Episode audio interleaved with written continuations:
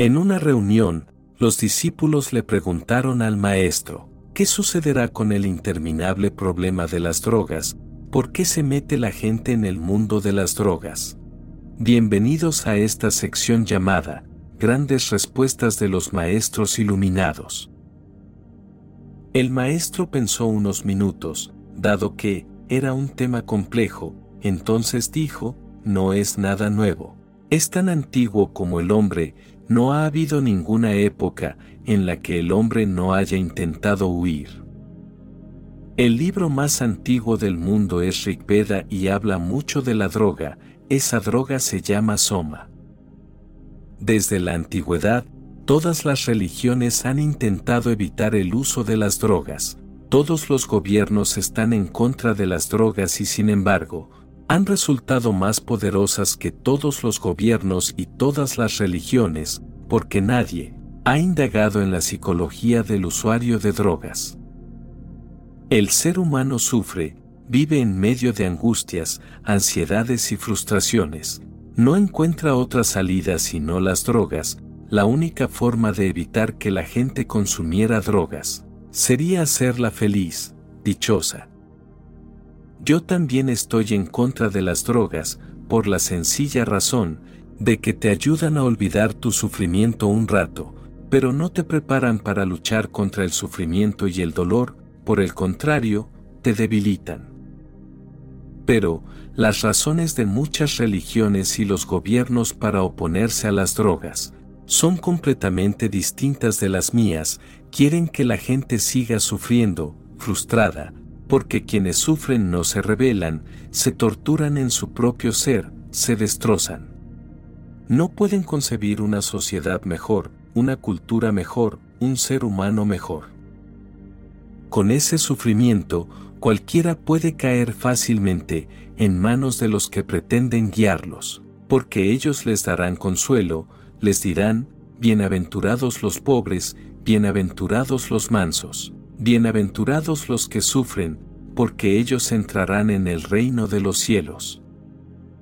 La humanidad sufriente también está en manos de los políticos, porque la humanidad sufriente necesita esperanza, la esperanza de una sociedad, sin clases en el futuro, la esperanza de una sociedad, en la que no exista la pobreza, ni el hambre, ni el sufrimiento.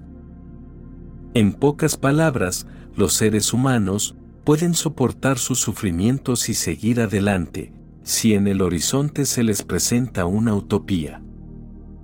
Hay que tener en cuenta el significado de la palabra utopía, lo que nunca sucede, es como el horizonte, está tan cerca, que crees que, con correr un poco, llegarás a donde coinciden el cielo y la tierra, pero, Puedes correr toda tu vida que nunca llegarás a ese sitio, porque ese sitio no existe, es una alucinación. Los políticos viven de promesas, los que dirigen algunos cultos, también viven de promesas. Nadie ha repartido los resultados en los últimos 10.000 años. La razón que tiene para estar en contra de las drogas es que les destrozan el negocio. Si la gente empieza a consumir drogas, no les interesará el comunismo ni qué va a pasar mañana. Les dará igual la vida después de la muerte, Dios, el paraíso, se sentirán plenos en el momento. Mis razones son otras, también estoy en contra de las drogas, pero no, porque destruyen las raíces de las religiones y las políticas, sino, porque destruyen el crecimiento interior de la persona hacia la espiritualidad. Te impiden alcanzar la tierra prometida, vives en la alucinación, cuando eres capaz de alcanzar lo real, te dan un juguete. El problema radica, sobre todo, en los más jóvenes, la diferencia generacional, es el fenómeno más novedoso del mundo, antes no existía. En épocas pasadas, en muchas culturas, los niños de 6 o 7 años empezaban a utilizar las manos, la mente, con sus padres, en sus oficios tradicionales. Cuando cumplían los 14, ya eran artesanos, trabajadores, se casaban, tenían sus responsabilidades. Al cumplir los 20 a los 24, ya tenían hijos, de modo que no existía la diferencia generacional. Cada generación seguía superponiéndose a la siguiente. La diferencia generacional ha aparecido por primera vez en la historia de la humanidad y tiene una tremenda importancia, por primera vez, hasta los 25 o 26 años de edad, cuando acabas la universidad, no tienes ninguna responsabilidad, ni hijos, ni preocupaciones si tienes el mundo entero ante ti, para soñar. ¿Cómo mejorarlo? ¿Cómo enriquecerlo? ¿Cómo crear una raza de genios? Esos son los años para soñar, entre los 14 y los 24, porque la sexualidad está madurando y con la sexualidad maduran los sueños. Te reprimen la sexualidad en el colegio y en la universidad, de modo que, toda la energía de la persona joven queda disponible para soñar. Se hace comunista, socialista, lo que sea y esa es la época en la que empieza a sentirse frustrado por el funcionamiento del mundo, la burocracia, el gobierno, los políticos, la sociedad, la religión, no le parece que pueda hacer sus sueños realidad. Sale de la universidad, con un montón de ideas y la sociedad aplastará todas y cada una de esas ideas.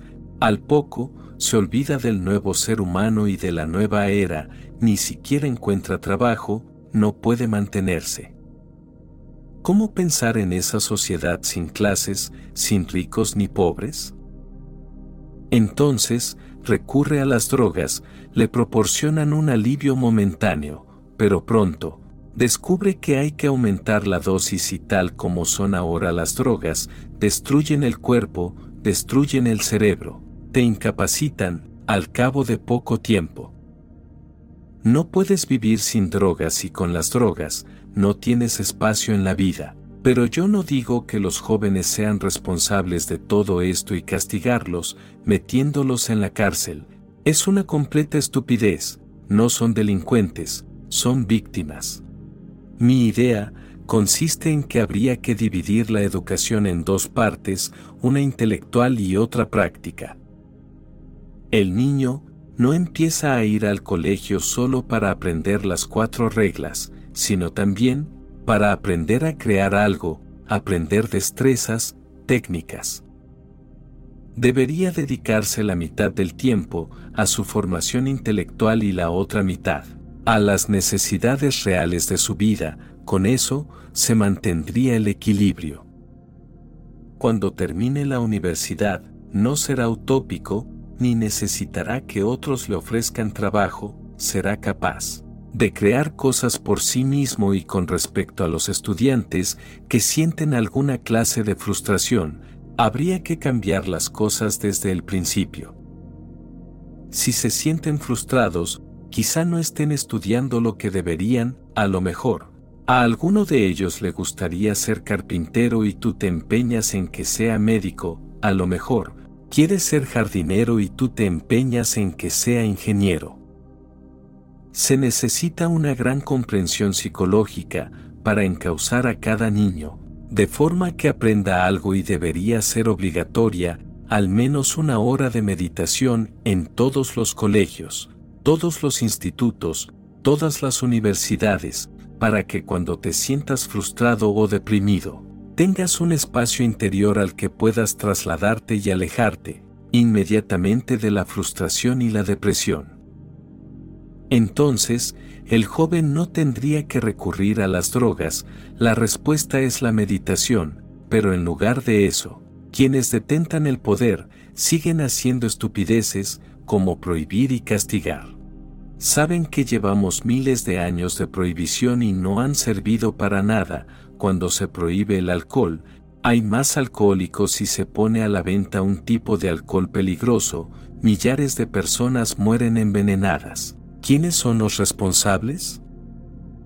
Condenan a los jóvenes a años de cárcel, sin comprender que, si una persona se ha dado a las drogas o es adicto a cierta droga, lo que necesita es un tratamiento médico, no un castigo. Habría que llevarlo a un sitio, donde lo cuidaran, donde pudiera aprender a meditar e irlo separando, poco a poco de las drogas, para dirigirlo hacia algo mejor. En lugar de eso, les echan años de cárcel, no valoran en absoluto la vida humana. Si se condena a un joven de 20 años, a 10 de cárcel, se desperdician sus mejores años y sin ningún beneficio, porque resulta más fácil encontrar droga en la cárcel que en ningún otro sitio. Es muy sabido que los reclusos tienen gran experiencia en el uso de las drogas y son los maestros de los recién llegados. Tras 10 años en la cárcel, esa persona saldrá muy bien enseñada. La cárcel solo enseña una cosa, nada de lo que hagas es malo, a menos que te atrapen. No te dejes atrapar y hay maestros, capaces de enseñarte a cómo no dejarte atrapar, de modo que, todo esto es absurdo. Yo también estoy en contra de las drogas, pero de una forma completamente distinta, supongo que comprendes la diferencia. Somos almas, experimentando esta aventura y necesitamos vivir desde la compasión, hacia nosotros mismos y todo ser de esta maravillosa creación. Mis palabras, solo son señales, para que en ti puedas encontrar tu verdad. Quienes realizamos esta labor en plena conciencia de amor, consideramos muy valioso tu like y tu suscripción, porque al realizar estas simples acciones, el contenido es reconocido por el algoritmo como interesante y recomendado a más almitas que lo puedan necesitar. Te deseo muchas bendiciones y que encuentres la paz durante todo el camino. Mi alma saluda a tu alma,